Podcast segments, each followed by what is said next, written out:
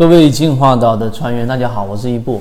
今天呢，我们针对第七次高价值会议里面大家问到的一个问题，时间窗口，来给大家去讲一讲这个时间窗口到底在我们交易当中的一些作用。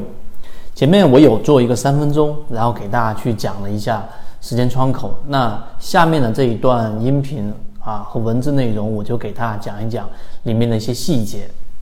首先，我们一直都知道。这个股票市场里面啊，一平二赚七亏损，对吧？这个说法，这个说法实际上比我们想象中的要更加的要呃比例要更低一些。有真正赚钱的人很少啊。那这背后很多的原因，其中一个最主要的原因，就是因为我们缺乏耐心，喜欢短线进进出出，然后主动放弃了我们认为最重要的一个复利的这样的一个呃关键性的一个因素。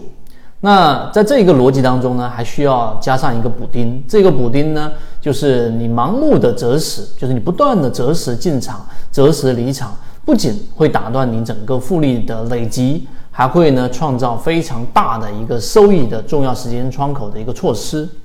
所以呢，这里面我还会针对的去讲我们 A 股市场的一个特点，它并不是美股市场。对吧？它不是美股市场里面的这一种整个美股长期的一个牛市，A 股市场的整个牛短熊长。那我们针对性的就是，呃，我上一个视频里面提到的，一定是要抓住或尽可能的这个不要错过最重要的这个时间窗口，这是我们一个最重要的一个观点。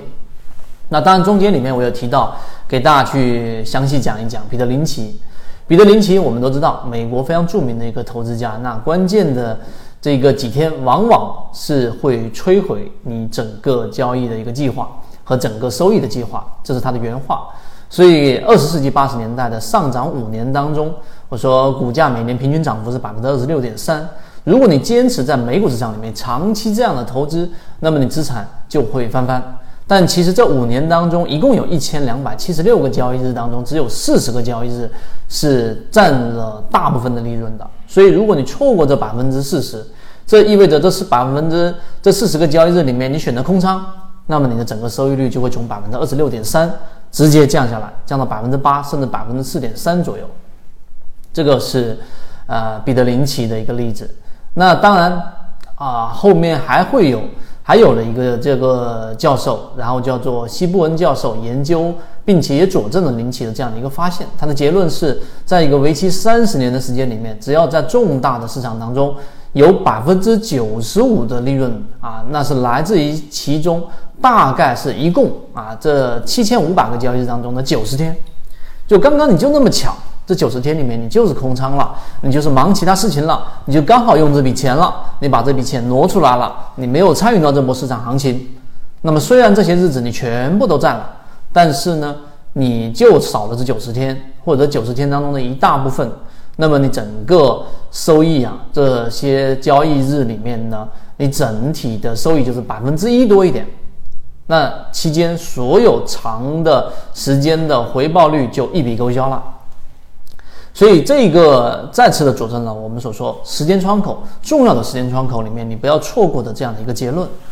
所以以前我们看过一本书，有时间我也给大家解读一下，叫做《交易大师》，里面有做过一个研究，这个时间段更长了。他计算呢得出的结论就是，如果一位投资者坚持买入持有策略，在一九零零年，然后呢以一美元投入到琼斯，到二零一三年，那么这一美元就变成两百九十美元。那显然。那倘若如果你错过这个每年当中最重要上涨最好的这五个交易日，那么到二零一三年，你一美元就变成不到一美分了。那这三个例子，我都是想告诉给大家一个道理：所谓的时间窗口，并不是你一定要精准的预测到，而是不要错过。这是第一个。第二个，因为我们 A 股市场不太一样，所以我们没办法做长期持股的这一种策略，对吧？A 股市场里面现在还是三千多点。所以你明白这个道理之后，那么在我们的圈子模型当中，我们就要把握住那些最重要的时间窗口。例如说，现在我们说的三季报，例如说我们所说的一季报，啊，所以我们的这个对于时间窗口的把握所需要的时间呢，就是比较中期的啊，或中期偏波段的。而不是我们像刚才所提到的三年、五年、十年，不是这样的。因为 A 股市场目前还没成熟到这样的一个程度，这个是我们要给大家传递的。所以刚才我说 A 股市场里面怎么样呢？二零零二年一月一号到二零一九年十一月三十号，这个数据做过一个统计。那你沪深三百的整个显示，如果你错过涨幅最高的十个交易日，那么你年复合收益率呢，就会马上从百分之六点三降到百分之一点八。这十个交易日里面呢，在总共刚才我说那个日子里面统计下来是四千三百二十四个交易日当中，占比只有百分之零点二。就这十个交易日只占刚才我说那个时间段的百分之零点二。你想象一下那个进度条，但是它却贡献了百分之七十一点四的收益。所以如果你换一个说法，去掉前面我们说最高的这二十天，那结果怎么样？那你的整个复合收益率就是负数。所以刚才我已经把结论告诉给大家了，股票市场里面时间窗口它是非常重要的一个你的模块当中，或者说你决策当中的一个非常重要的因素。因此呢，你不要被择时这样的一个呃概念给误导了。哎呀，我一定要在精准的踩到市场的节奏，那就错了。你只需要做到一个目标，就是不要错过就可以了。这个是我们呃给大家去讲的一个非常重要的一个点。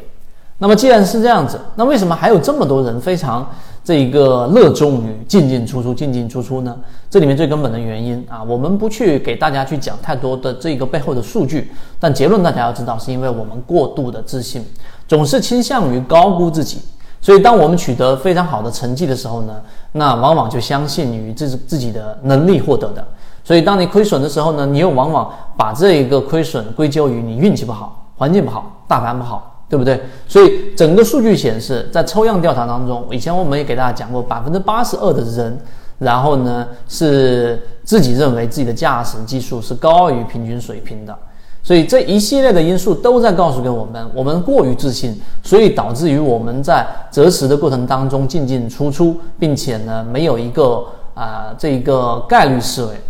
以前我们听过一个英国十八世纪的一个诗人，叫做爱德华·杨啊，他讽刺写了一句话，就是每个人都相信人终有一死，但是除了自己，对吧？这个就是一个很明显的一个过度自信的表现。所以，呃，明白这个道理之后，那所以我们要做到至少一个很重要的事情，就千万不要这个呃去过于的自信。所以我们在交易过程当中，给大家去引入了我们说的左脑护城河，我们在讲的这个进化经济学，然后到我们的啊游资思维笔记以及我们的缠论，都是希望大家能够变得更加的理性和更加的专业一点。第三个话题呢，我们想给大家去讲一讲，呃，价值之父，我们左脑护城河里面也多次提到了本杰明格林厄姆所提到的市场先生这样的一个角色。它里面就是设计，他设想有一位市场先生跟你在进行交易，他每天敲你的门，风雨无阻，然后这位先生不断的这个对你们手这个手中的东西来进行这个交易，然后呢，他很情绪化，他的报价有时候高，有时候低，这样如果你不理他，他也不生气，那明天一如既往的给你去报价，等你的答复。那格林厄姆告诫给我们，就市场先生对我们有用的是他口袋当中的报价。而不是他的智慧。如果市场先生看起来不太正常，那你完全可以忽视，或者你利用他这个弱点。但是呢，你如果被他所控制，那么最后结果就是不堪设想的。那刚才我们也提到了，你要利用他的弱点，这就是为什么我们在说模型当中，如果你对自己的交易不自信，如果你自己不是短线能手，如果你自己一直都交易的不是特别好，好，你用我们圈子讲的超跌模型，找到散户大幅割肉的，找到这一种超跌的，找到它本身基本面没有问题的，时间会给你一个很好的回报。那当然，格林厄姆还说了另外一句非常经典的话，就是股票市场它长期是一个称重机，短期是一个投票机。所以长期来看呢，你必须要了解这个企业的一个大概的价值。所以我们讲的 PEG 模型，所以我们给大家讲，你要有左脑护城河的一个大概的轮廓，知道它到底这个上市公司是不是有问题的。首先先排雷，然后呢，我们再去衡量它到底是不是有一定的投资价值的，对吧？那这个你明白之后。有科学的衡量，那么在短期来看，市场先生他的情绪是变化莫测的，所以呢，在短期内，我们又把它认为是一个投票机，啊，结果呢是相当随机的，所以我们才会引入到了给大家讲。你除了看价值分析以外，你不能只看价值分析，对吧？你不能把那个巴菲特那一套完全搬到 A 股市场里面，你要引入到短期、中短期的投票机的这个概念的理解。那你理解了它是一个投票机之后，那我们要做什么呢？对吧？我们的模型设计要做什么呢？那你就不能只是看。这个中长期，你还得看一看它的散户数据、它的筹码、它的成交量、它的一些简单的技术分析、它的缠论到底有没有出现背驰，量能有没有出现衰减，有没有出现第一二三类型买卖点，这个是我们在模型的设计当中一个很核心的点。我在下一次的。高级架构师会议里面也会针对这个话题来跟大家去聊一聊。其实我们的每一个模型都是非常认真的、深思熟虑的才去打磨出来的，而不是说市面上这么多流派，我们都拿出来给大家自己挑选吗？我认为大部分呃在市场里面，如果时间不足够长，是没有这个鉴别能力的。我都学一通，最后就是什么都没有。所以明白这一点之后，那怎么去绕开市场先生给我们设置的这个陷阱呢？我们下一个话题，我们就给大家讲这个啊。那你要绕开他给我们设置的这个陷阱，对吧？那股票市场水很深的，对吧？市场先生看起来表面上很容易，呃，这个很亲近。然后你看他好像只要趋势形成就不断的上涨，那他从来都不拒绝你，你只要买就能买得到，你只要卖你就都能卖得出，好像所有的交易都掌握在自己的手中，所以我们才会有那个幻觉。幻觉是我们很自信，我们能够掌控我们的交易，这个时候就是一个陷阱。怎么绕开呢？对吧？我们讲下一个话题。首先，我们圈子给大家的建议就是：第一，你要保持绝对的这个理性。在市场面前，对吧？在市场先生面前，不合理的报价的时候呢，你不要被牵着鼻子走。就像我们说，华南生物涨到一定程度了，我们二零一九年的一这个这个自选鱼池里面提到它，对吧？应该是在六月份左右或者更早之前，我们连续不断的提到它有很强的护城河，符合我们圈子的模型，然后它涨了一倍多，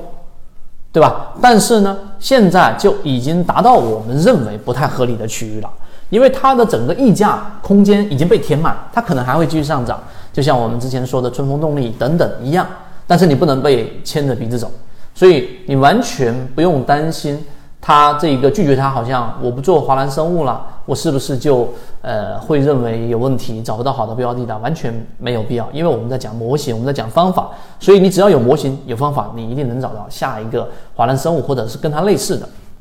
所以你要尽可能的。保持理性啊，或者说刚才我说的，你要完全的做到理性，这一点上是一条很长的路。第二个呢，啊，就是努力的变得更专业。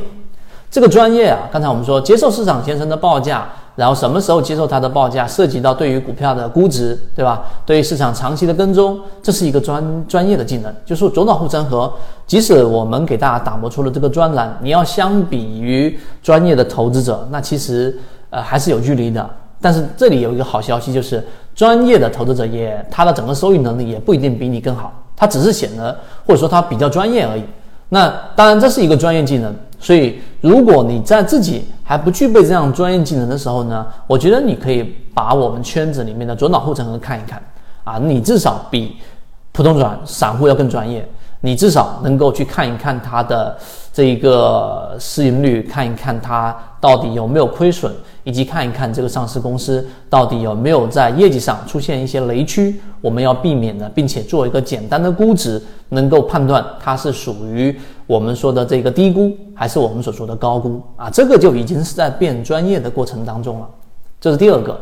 第三个啊，我们呢给给大家。你要避开这个陷阱呢？你要做到相信中长期的力量啊，相信时间的力量。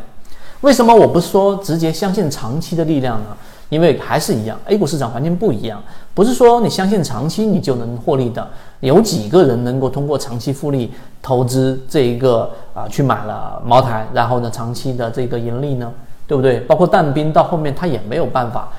再继续从茅台里面去拿到利润了。所以你要相信的是长期和中期的力量，就像我们说，二零一九年我们提到七幺二超华科技等等这些标的，对吧？当然我们不推荐任何股票，也不知道买卖。我们说的所有标的都是在给大家呈现方法，并且用时间和结果来告诉给大家，只要你有方法，你的获利是会趋于稳定的，你最后会把股票做得相对比较轻松的。所以你要相信中长期时间的力量。那么既然短期不好掌握，对吧？你如果打板不强，短期做的不好，那你就先从中短期开始去做，从中波中型的这个周期的波段来去做，或者中长线都不为过。因为你想想，我们季报数据里面的鱼池的表现，往往都是在一个季度左右，对吧？也就三个月，一个月到三个月左右，迟一点、晚一点的，你看七幺二，可能就是半年左右，都不会特别长。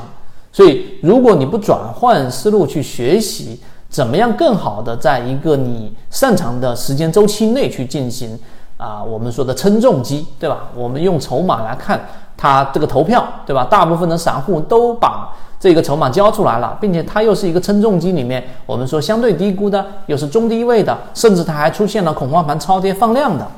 那你掌握了这一个呃能力，实际上呢，你对于短线的迷恋，我觉得可能就不会那么强，甚至于你做着做着，中线开始盈利之后，再慢慢的锻炼自己的短线能力，我觉得这是一条比较好的一条路径。所以今天我讲的内容就主要就是这一些，所以通过。这一个数据表明，其实你偏中长期的持股，实际上是可以拿到比较好的一个收益的。所以，当然一大堆的数据我就不给大家呈现了。总之，在交易过程当中频繁的择时，对于你的交易没有这个帮助，甚至啊会有很大的一个一个风险。所以回回顾一下刚才我讲彼得林奇的那个教导，他说，投资者最大的错误之一啊。就是在股票和基金里面杀进杀出，并且呢指望避开调整。那把他这句话用到我们 A 股市场，就是我们的普通散户投资当中最大的错误，就是在股票当中不断的切换来切换去去做短线，和不断的空仓和满仓，空仓和满仓，在没有方法的情况之下去频繁的调整自己的仓位。期望避开调整，并且拿到最大的那波利润，这简直就是妄想。所以呢，还有一个错误就是你手里面对吧，拿着一大笔钱迟迟不进场啊！你们都是激进派，我是保守派，我就等，我就等它调整，对吧？市场跌了百分之十，我认为不行，二十不行，我要跌到百分之七十、百分之六十我才进场。那进来我去捡便宜货，那不是很好？这是太简单的思维了。市场如果没达到这百分之六十，最后你一定会通过市场的这一波上涨又进去。所以，试图通过择时来躲开市场的中型或者中小型的这种调整，其实呢，你是非常非常大的概率会错失掉市场的最赚钱的时间窗口。所以，这一个音频我只讲了十几分钟，但是我认为里面所涵盖的哲学思想啊，交易的。本质实战的内容其实不亚于你学到了某一个技巧，所以这一段音频和文字，我希望大家能够真正的感受得到，在交易过程当中，时间窗口对我们的重要性，以及刚才我所提到的这几个关键点，你明白了之后，其实你可以选择一条更好的路径，然后呢，去让自己的交易变得更好、更完善。